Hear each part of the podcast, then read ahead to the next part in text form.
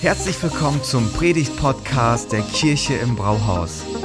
Wir als Kirche lieben das Leben und wir hoffen, dass dich diese Predigt dazu inspiriert, dein bestes Leben zu leben. Viel Spaß beim Zuhören.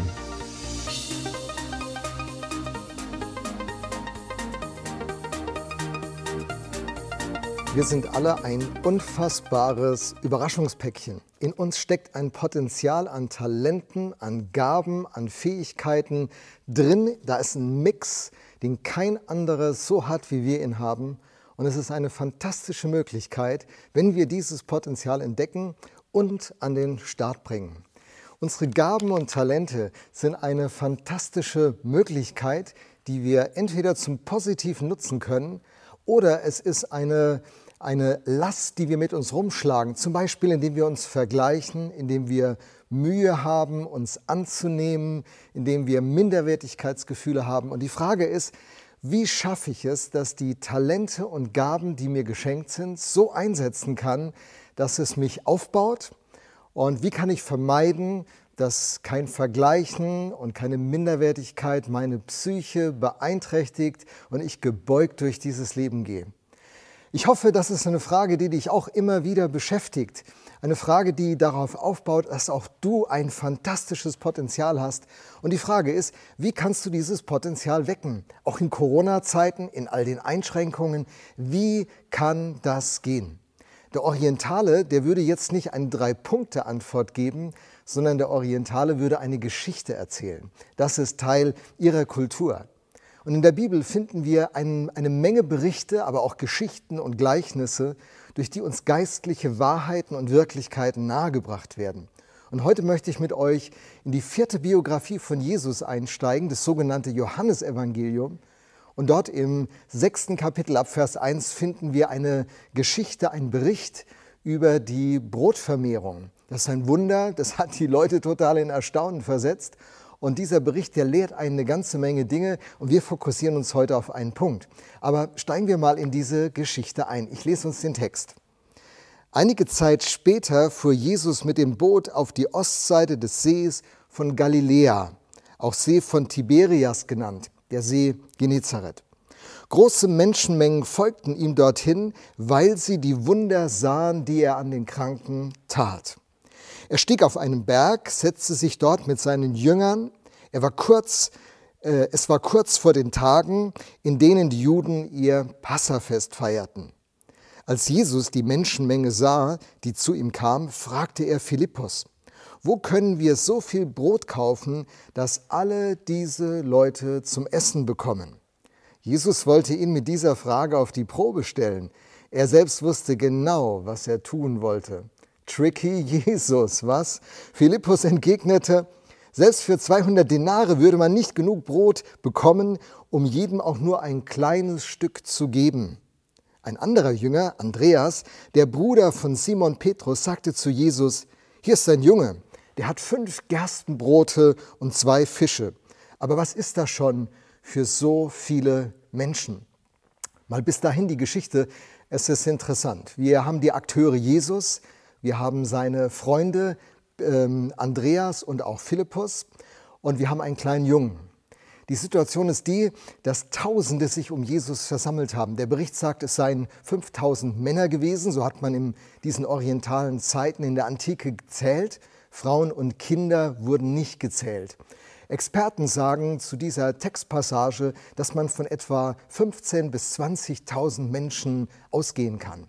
Sie sind auf der Ostseite vom See Genezareth und äh, es ist sehr grün da, es ist ein toller Platz. Sie haben eine richtig gute Konferenz mit Jesus, sind begeistert. Und ich meine, Zeichen und Wunder passieren, Kranke werden gesund, fantastische Predigten werden gehalten. Es ist ein Fest für die, die an diesen Ereignissen teilnehmen können. Und dann passiert das, was eben passiert, wenn es keinen Catering-Service gibt, wenn es keine Vorplanung für das Mittagessen gibt. Ähm, die Leute hören lange Jesus zu und irgendwann kommt die Zeit, wo man noch essen müsste. Und es ist nicht genug da.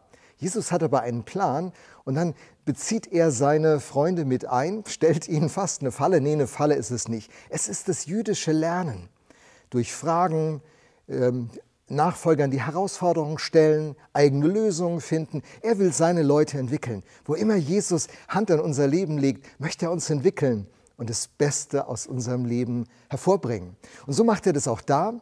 Aber die Jungs finden keine Lösung. Wir gucken da gleich ein bisschen rein. Und durch einen kleinen Jungen ergibt sich eine Situation, die am Ende dazu führt, dass alle genug zu essen haben und sogar einiges übrig bleibt. Und wieder ein Wunder passiert, das die Leute in Erstaunen versetzt. Und wir fokussieren uns heute auf diesen kleinen Jungen. Wisst ihr, von dem kleinen Jungen können wir richtig viel lernen. Jesus sagt ja in Matthäus 18, dass wir auf die Kinder achten sollen in Fragen von Beziehung und Vertrauen und Glauben. Man kann von Kindern enorm viel lernen im Blick auf diese Fragen, sagt Jesus. Und so nehmen wir uns diesen kleinen Jungen vor und wir lernen von ihm. Wir lernen von ihm drei Dinge. Und das Erste, was wir von ihm lernen, habe ich mit dem Stichwort zusammengefasst, Verfügbarkeit. Dieser kleine Junge ist verfügbar. Es ist ja richtig verrückt, wenn man so diesen Satz liest. Da bringt der Andreas, einer der Freunde von Jesus, Jünger, auch Nachfolger genannt, er bringt diesen kleinen Jungen zu Jesus. Normal wäre er ja gar nicht an Jesus rangekommen und auch zu den Jüngern herangekommen. Man hat eine andere Szene im Neuen Testament geschildert, wo Eltern ihre Kinder zu Jesus bringen wollen und die Jünger halten die ab. Und Jesus sagt, hey, lasst die Kinder zu mir kommen, haltet sie nicht zurück. Für sie ist das Reich der Himmel gedacht. Und ähm, irgendwie kommt der kleine Junge, kommt zu Jesus durch. Und Andreas spielt eine entscheidende Rolle. Und dann heißt es, Andreas sagt, hier ist ein Junge, der hat fünf Gerstenbrote und zwei Fische. Ja, das ist ja mal äh, ein Angebot. Ne? Knapp 20.000 Leute sind da und da kommt so ein kleiner Junge und er hat fünf Brote und zwei Fische in seiner Tasche und irgendwie spürt er, dass er eine Rolle spielen könnte. Er bietet sich an. Er ist verfügbar. Und das ist eine fantastische Grundhaltung, dass er sagt, ich bringe nichts, was ich nicht habe. Ich muss mich jetzt nicht irgendwie verrückt machen und versuchen, ähm, Jesus zu beeindrucken oder andere zu beeindrucken. Aber hier ist eine Notsituation. Und er wird sensibel auf diese Notsituation. Es ist ihm nicht egal. Er geht an der Situation nicht einfach vorbei. Die spricht ihn an und er lässt sich ansprechen. Unter knapp 20.000 Leuten ist dieser kleine Junge, der sich angesprochen fühlt. Er ist verfügbar. Ich meine, er hatte den Tag sicher auch anders gedacht. Er dachte sicher, eine tolle Konferenz mitzuerleben. Und dann kommt dieser Mangel. Und irgendwie bekommt er diesen Mangel mit und er entzieht sich der Situation nicht. Er sagt nicht, ah, das ist mir egal, irgendeiner wird ja schon was organisiert haben, ähm, das reicht ja auch irgendwie gerade für mich und meine Freunde und Familie, sondern er stellt sich zu den Jüngern und sagt, ich möchte helfen. Ich bin verfügbar mit dem, was ich habe. Ich bin verfügbar mit dem, was ich habe. Eine großartige Grundhaltung. Für jeden Verein, für jede Schule, für jeden Betrieb, für jede Kirchengemeinde. Wenn Leute kommen und sagen, ich bin verfügbar. Ähm, alles, was ich habe, stelle ich zur Verfügung und wo immer ich helfen kann, ich möchte gerne helfen. Ein toller Zug, oder? Ich meine, stell dir vor, du kommst in eine Problemsituation in deinem Leben, du bräuchtest Unterstützung. Und du hast Leute in deinem Umfeld, die sind so sensibel, die nehmen das wahr und sie sind so bereit, dich zu unterstützen. Sie sind verfügbar und sagen, ich helfe dir, du kannst mich anrufen. Alles, was ich zur Verfügung habe, stelle ich dir mit zur Verfügung. Ich will dir mit meinen Gaben, mit meinen Talenten, mit meinem Vermögen, mit meiner Zeit, mit meiner Kraft zur Seite stehen und dich unterstützen. Und das ist die Haltung, die dieser Junge hat, eine tolle Haltung. Und wo immer du ihr begegnest, wirst du merken, es macht diese Welt zu einem besseren Ort. Es ist eine fantastische Haltung, die letztlich auf Gott zurückweist. Er selber stellt uns alles zur Verfügung, was sein ist. Wir leben in seiner Welt, wir atmen seine Luft, wir trinken sein Wasser, wir leben von seinen Ressourcen. Und so ist dieser junge Mann, oder es ist noch ein Junge vermutlich, ähm, er ist einfach bereit, er ist verfügbar. Was ist daran so besonders, mag man fragen. Hey, das sind 20.000 Leute. Ich meine, die haben doch viele von ihnen sicher irgendwas zum Essen dabei. Wieso kommen Sie nicht auf diese Idee? Wieso werden Sie nicht bereit, mit dem zu helfen, was Sie haben? Manchmal höre ich Menschen sagen, ja, aber ich kann eben nicht, ich habe eben nicht. Aber das ist ja auch gar nicht gefordert. Das, was du hast und das, was du kannst, zur Verfügung zu stellen und als ganze Person diese Einstellung zu haben, verfügbar zu sein, Das ist ja das, was wir an diesem Jungen beobachten. Tausende sind da, es gäbe viele andere Möglichkeiten. Irgendwie kommen die nicht an den Tisch. Aber unser Junge, er bringt seine Möglichkeiten an den Tisch. Warum bringen Leute ihre Möglichkeiten nicht an den Tisch? Was könnten denn so Gründe sein? Also ganz vorneweg sicher der Egoismus, die Selbstsucht. Ähm, keiner denkt an mich, nur ich denke an mich. Jeder denkt nur an sich selbst. Ähm, ich muss mal gucken, dass es mir und meiner Familie und meinen Verwandten gut geht. Ähm, und wir müssen erst mal gucken, dass wir alles regeln. Gerade in so einer Zeit der Pandemie, viel Unsicherheit, da, da rückt man zusammen mit den Leuten, mit denen man vertraut ist und hält zusammen, was man hat. Das ist so eine Haltung, ich glaube, das ist zunächst mal eine Haltung, die ganz, in ganz vielen von uns ist. Ich spüre die in mir ja auch. Und äh, so eine andere Haltung zu haben, das erfordert eine bewusste Entscheidung. Also verfügbar zu sein, auch für Menschen, die mir nicht so nahe sind. Einfach für Leute, die in einer Notsituation sind. Und das ist die Haltung, die wir da finden. Es könnte aber auch Gedankenlosigkeit sein, dass man einfach nicht den Blick für den anderen hat oder Gleichgültigkeit. Viele Menschen sind gleichgültig geworden. Man, wenn man die Meldungen des Tages in, äh, in der Tagesschau hört oder im Internet verfolgt, das wird einem irgendwann auch alles zu viel. Die Not nimmt ja überhaupt kein Ende. Wo soll ich denn noch da helfen? Und das könnte so ein Punkt sein, dass man gleichgültig wird und denkt, ach, Hauptsache mein Leben funktioniert. Ähm, oder es könnte natürlich auch sein, dass man andere Prioritäten in seinem Leben gesetzt hat ich muss meine Karriere planen, ich muss meine sportlichen Ziele erreichen, ich muss meine Computerspiele besser beherrschen, ich muss, und da gibt es so viel, was unsere Aufmerksamkeit fordern könnte und die Prioritäten da verrücken. Also, wie steht es mit uns? Wenn wir bei dem kleinen Jungen reinschauen und sehen, der ist total verfügbar, meine Frage an dich und auch an mich, ich stelle mir die ja auch, bin ich verfügbar? Bin ich verfügbar? Habe ich die Lebenshaltung, bereit zu sein, meine Gaben einzusetzen, meine Fähigkeiten an den Start zu bringen, meine Talente zu geben, meine Zeit, meine Kraft, mein Vermögen, damit einfach zur Verfügung zu stehen? Viele machen das auch in unserer Kirche. Wir können so dankbar sein über all die Musiker, all die Techniker, all die Menschen, die andere anrufen, die Fürsorge leben, die Gruppen gestartet haben und Gruppen begleiten in diesen Tagen und sich zur Verfügung stellen, um anderen zu dienen. Danke, dass ihr das macht. Das ist super. Und jeder Verein und äh, jede Einrichtung, wie ich schon sagte, ist beschenkt, wenn sie von solchen Leuten getragen wird. Und Kirche im Brauhaus, wir haben etliche davon. Wir danken euch, die ihr in diese Kategorie fallt. Ein zweiter Punkt, den wir von diesem kleinen Jungen lernen können, ist äh, mit dem Stichwort Vertrauen zusammenzufassen. Dieser Junge investiert ein massives Vertrauen. Stellt euch mal vor, 20.000 Leute, der hat fünf Brote, zwei Fische in seiner Tasche und dann geht er irgendwie zu den Jüngern und sagt, äh, ich würde gerne dem Problem helfen. Welcher Erwachsene würde das tun?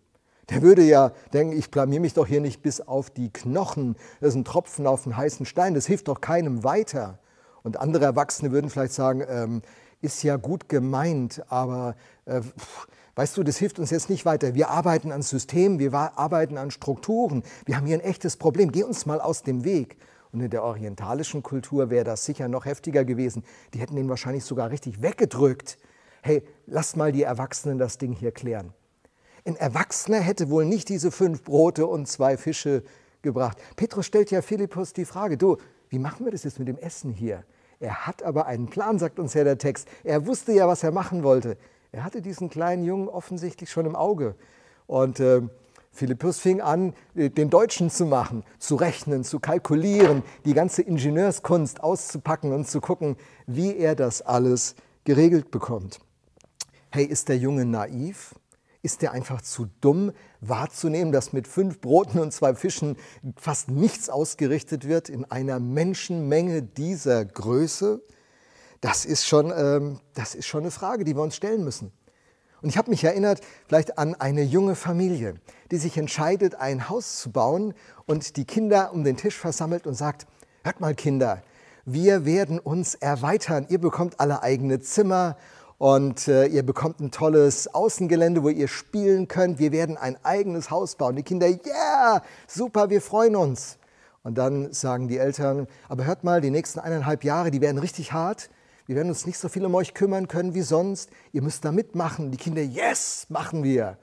Und dann kommt der fünfjährige Jan und sagt, Papa, ich kann mithelfen. Ich habe einen, ich habe einen LKW. Ich kann Müll wegfahren. Ich kann, und dann erzählt er, was man mit diesem kleinen LKW alles machen kann.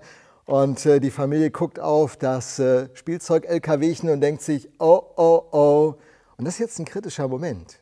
Jetzt könnte man sagen, du dummes Kind, ähm, was hast du denn für eine blöde Idee? Also das, das kannst du für den Hausbau echt nicht gebrauchen. Da kannst du höchstens im Sand spielen.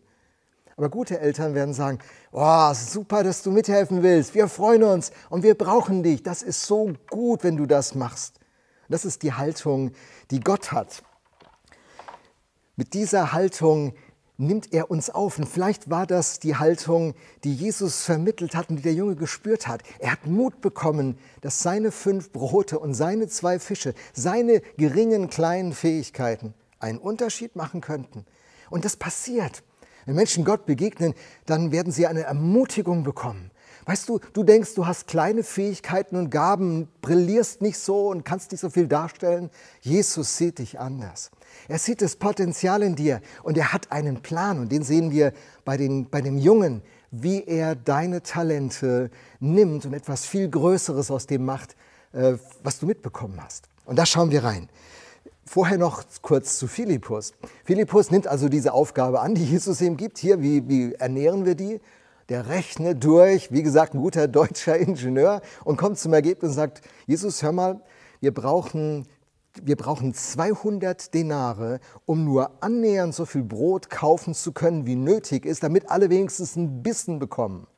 Man muss wissen, ein Denar war der Lohn eines Arbeiters an einem Tag. Also 200 bezahlte Arbeitertage an Geld wäre nötig. Ich habe mal in der Statistik geguckt, was heute ein Arbeiter in Deutschland verdient im Durchschnitt und es liegt bei 120 Euro am Tag. Das ist der Durchschnittsverdienst, sagt das Statistische Bundesamt. Und das habe ich dann mal 200 genommen. Das heißt, die brauchten 24.000 Euro, damit jeder wenigstens nur ein Bissen bekommt. Ob der kleine Junge das nicht verstanden hat?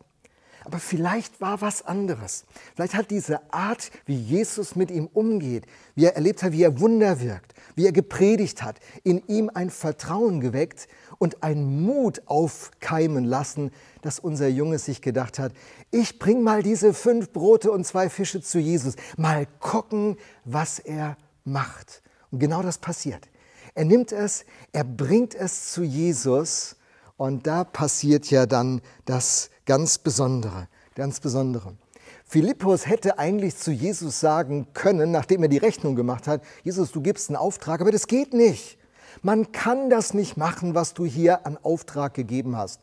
So könnte man auch unsere Pandemie jetzt verstehen. Wie soll man jetzt Kirche bauen? Wie soll man die gute Nachricht weitergeben? Wie, wie kann ich leben in einer Zeit mit so viel Einschränkungen? Wie sollen wir Christen unseren Glauben leben und als Kirche leben in all diesen Einschränkungen? Das geht nicht. Und äh, Jesus wollte vielleicht den Philippus genau den Punkt bringen.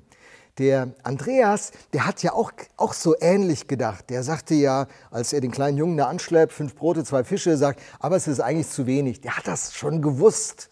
Und trotzdem hat er irgendwie mehr Vertrauen gehabt oder Neugierde, was wird wohl passieren. Und äh, der kleine Junge, der hat vielleicht den meisten Glauben von allen gehabt. Einfach weil er Jesus erlebt hat und gedacht hat, dieser Jesus, der, der kann da was mitmachen. Das ergibt zwar für mich alles keinen Sinn, aber ich vertraue ihm wie ein kleines Kind manchmal ja sagt, Papa kann das. Das Kind kann das nicht erklären, aber das Vertrauen ist felsenfest. Und weißt du was? Vertrauen in einer Beziehung zu investieren wirkt von außen immer wieder auch ein bisschen speziell. Aber in der Beziehung ist es wunderschön. Ich erlebte, wie meine Kinder mir vertrauten, das war eine Erfahrung, die mein Herz berührt. Wenn du ein Angestellter bist und du spürst, dein Chef vertraut dir, wenn du in einem Sportverein tätig bist und du merkst, der Trainer vertraut dir. Beim Fußball sagt man ja, die Spieler zahlen das Vertrauen zurück, wenn sie gut spielen. So wie der FC Bayern, muss ich ja neidlos anerkennen. Und sie zahlen es dem Hansi Flick zurück. Und da ist Vertrauen und dieses Vertrauen bewirkt etwas in uns und an uns, was das Beste aus uns hervorbringt. Und ich glaube, dieser kleine Junge hat Jesus vertraut. Er hat ihn angeschaut, er hat ihm zugehört, er hat gesehen, was Jesus tut Und irgendwie war in ihm klar, ich werde meine Talente, meine Gaben, meine Möglichkeiten, das, was ich habe, das werde ich zu Jesus bringen. Und Jesus wird was Großartiges daraus machen. Und genau das passiert. Genau das passiert. Es ist so faszinierend, wenn du deine Gaben und deine Talente, dein Vermögen, deine Möglichkeiten nimmst. Dann hast du, hast du immer die Möglichkeit, wie sie der Junge ja auch hatte, zu sagen, boah, hier ist zu wenig Essen, ich muss das jetzt zusammenhalten. Ich muss gucken, dass ich satt werde und meine Freunde und meine Familie. Und oh, hoffentlich geht das gut. Oder du nimmst das, was du hast und du bringst es zu Jesus und da passiert etwas ganz Großartiges. Weißt du, der Punkt ist immer, entweder verbrauchst du diese Talente und Gaben für deine Entwicklung oder du gibst es Gott und er gebraucht deine Gaben und Talente für das Großartige, was er vorbereitet hat. Und genau das passiert hier. Der dritte Punkt, das dritte Stichwort, was wir über, als Überschrift nehmen können, lautet Loslassen. Großzügiges Loslassen sogar. Der kleine Junge nimmt seine fünf Brote und zwei Fische und er händigt sie den Jüngern aus. Und jetzt liegt das da. Und dann hat es nicht mehr. Und das ist so auch dieser, eben dieser Vertrauensmoment. Werde ich jetzt zu kurz kommen? Wird das irgendwie alles hinhauen? Jesus sagt in der Bergpredigt, der bekanntesten Predigt des Neuen Testamentes, ähm, trachtet zuerst nach dem Reich von Gott und nach seiner Gerechtigkeit und alles andere wird euch hinzugetan werden. Matthäus 6, Vers 33, das ist mein Trauvers und auch der von Heike logischerweise. Und wir haben unser ganzes Leben darauf gesetzt. Vor 41 Jahren habe ich diese Entscheidung getroffen und die hat mein ganzes Leben auf den Kopf gestellt. Manchmal habe ich Unternehmer und äh, Selbstständige getroffen, die sagten, Lothar, du hättest die Fähigkeit, ein ganz großartiger Geschäftsmann zu werden. Du könntest eine Führungskraft sein, du könntest Verkäufer sein, du könntest das drei, vier, fünffache von dem verdienen, was du jetzt verdienst. Hey, du hast so ein Potenzial. Da dachte ich, das ist ja wie wenn ich mein Talent nehmen würde und in Eigenregie das Maximale aus dem mache, was mir zur Verfügung steht. Aber ich habe mich anders entschieden. Ich habe die Gaben und Talente, die Gott mir gegeben hat, die habe ich genommen. Und ich habe sie ihm zur Verfügung gestellt. Und dazu musste ich es loslassen. Das war dieser Vertrauensakt. Was würde passieren, wenn es jetzt in seine Hände übergeht? Wird Gott mich enttäuschen? Wird er mich betrügen? Manchmal wird ja Vertrauen auch missbraucht, haben schon viele von uns erlebt. Oder wird er es nutzen? Und wenn ich zurückschaue auf diese 41 Jahre, das waren Hammerjahre, Abenteuer mit Gott erlebt, Erfahrungen in diesem Leben gesammelt, Beziehungen knüpfen können, Freundschaften gefunden und einen Horizont äh, bekommen, den gab es bei mir in meiner Herkunftsfamilie nicht. Bin so großartig beschenkt. Gott lügt nicht. Wenn du deine Talente und deine Gaben und deine Fähigkeiten loslässt in seine Hand, dann passiert ein fantastisches Wunder. Jesus nimmt es, Jesus segnet dieses Brot und diese Fische und aus fünf Broten und zwei Fischen wird so viel Nahrung entstehen, dass 20.000 Leute satt werden und noch zwölf Körbe übrig bleiben. Das ist doch richtig krass. Und du stehst vor der Entscheidung, wie auch ich immer wieder neu vor der Entscheidung stehen. Werden wir unsere Möglichkeiten, Fähigkeiten und Talente für uns nur gebrauchen, um unser Leben schön und sicher zu gestalten? Oder werden wir all das, was wir haben und letztlich auch von Gott haben, ihm zur Verfügung stellen? Und durch seinen Segen wird es sich vermehren, dass nicht nur wir gut versorgt sind, sondern vielleicht Hunderte, vielleicht Tausende von uns profitieren. Hast du mal darüber nachgedacht, was in deinem Leben passieren könnte, wenn Gott so einen Zugriff auf dich bekommt? Wenn sein Segen dein Leben trifft? Was ist mit deinem Leben möglich? Größer als all deine Fähigkeiten wird das, was Gott tut, wenn du ihm so den Zugang gibst. Vielleicht hast du Jesus von Jesus Christus schon einiges gehört, aber er ist noch nicht der Captain deines Lebens, der Herr deines Lebens, der Lenker und Leiter deines Lebens. Du darfst wissen, wenn du ihn in dein Leben einlädst, wenn du dein Leben unter seine Leitung stellst, dann wird das Beste aus dir hervorkommen. Gott wird dich einen großartigen Weg führen. Das bedeutet nicht, dass er immer einfach ist, aber es bedeutet, dass du von ihm begleitet wirst und dass er all seine Fähigkeiten einsetzt, um das Beste aus dir hervorzubringen und es zu multiplizieren. Und wenn Gott dein Leben schon diese Rolle spielt, dann beginnt es damit, dass du dich ihm zur Verfügung stellst, Vertrauen investierst und loslässt. Und erst nach dem Loslassen geschah das Wunder auf dieser grünen Wiese am Ostufer des See Genezarets. Wäre das nicht was? Vielleicht ist das der nächste Schritt, vor dem du stehst. Dass du dich einfach verfügbar machst, dass du da stehst und sagst, Gott, hier bin ich. Nimm mein Leben, ich will dir zur Verfügung stehen mit allem, was ich bin und allem, was ich habe. Und ich vertraue dir, dass du das Beste hervorbringst und multiplizierst und viele andere beschenkt werden. Die fünf Brote und die zwei Fische von dem Jungen haben nicht nur ihn und seine Freunde ernährt, sie haben 20.000 Leute ernährt. Wäre das nicht ein Plan für dein Leben? Gott segne dich auf diesem Weg und ich bete dafür, dass du dieses Vertrauen investieren kannst.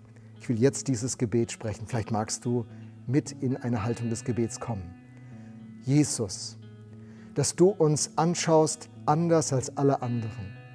Dass während alle anderen unsere Macken, unsere Ecken, unsere Kanten, unsere Unzulänglichkeiten sehen, siehst du das Potenzial. Und ich bete, dass das unser Herz berührt und dass es Vertrauen in uns weckt und dass wir dich zum Captain unseres Lebens machen. Du das Sagen bekommst und wir dann mit dir aufbrechen. Vater, du siehst all die, die in ihrem Herzen jetzt empfinden, ich möchte verfügbar sein. Schenk ihnen diesen inneren Durchbruch, sich zur Verfügung zu stellen und nicht zu rechnen, sondern zu vertrauen und es zu erleben, was keiner erklären kann, was passiert, wenn du die Hand segnend auf unser Leben legst. Möge das vielfach passieren bei allen, die jetzt zuschauen und zuhören. Ich bete das im Namen Jesu, Vater. Amen. Vielen Dank fürs Zuhören.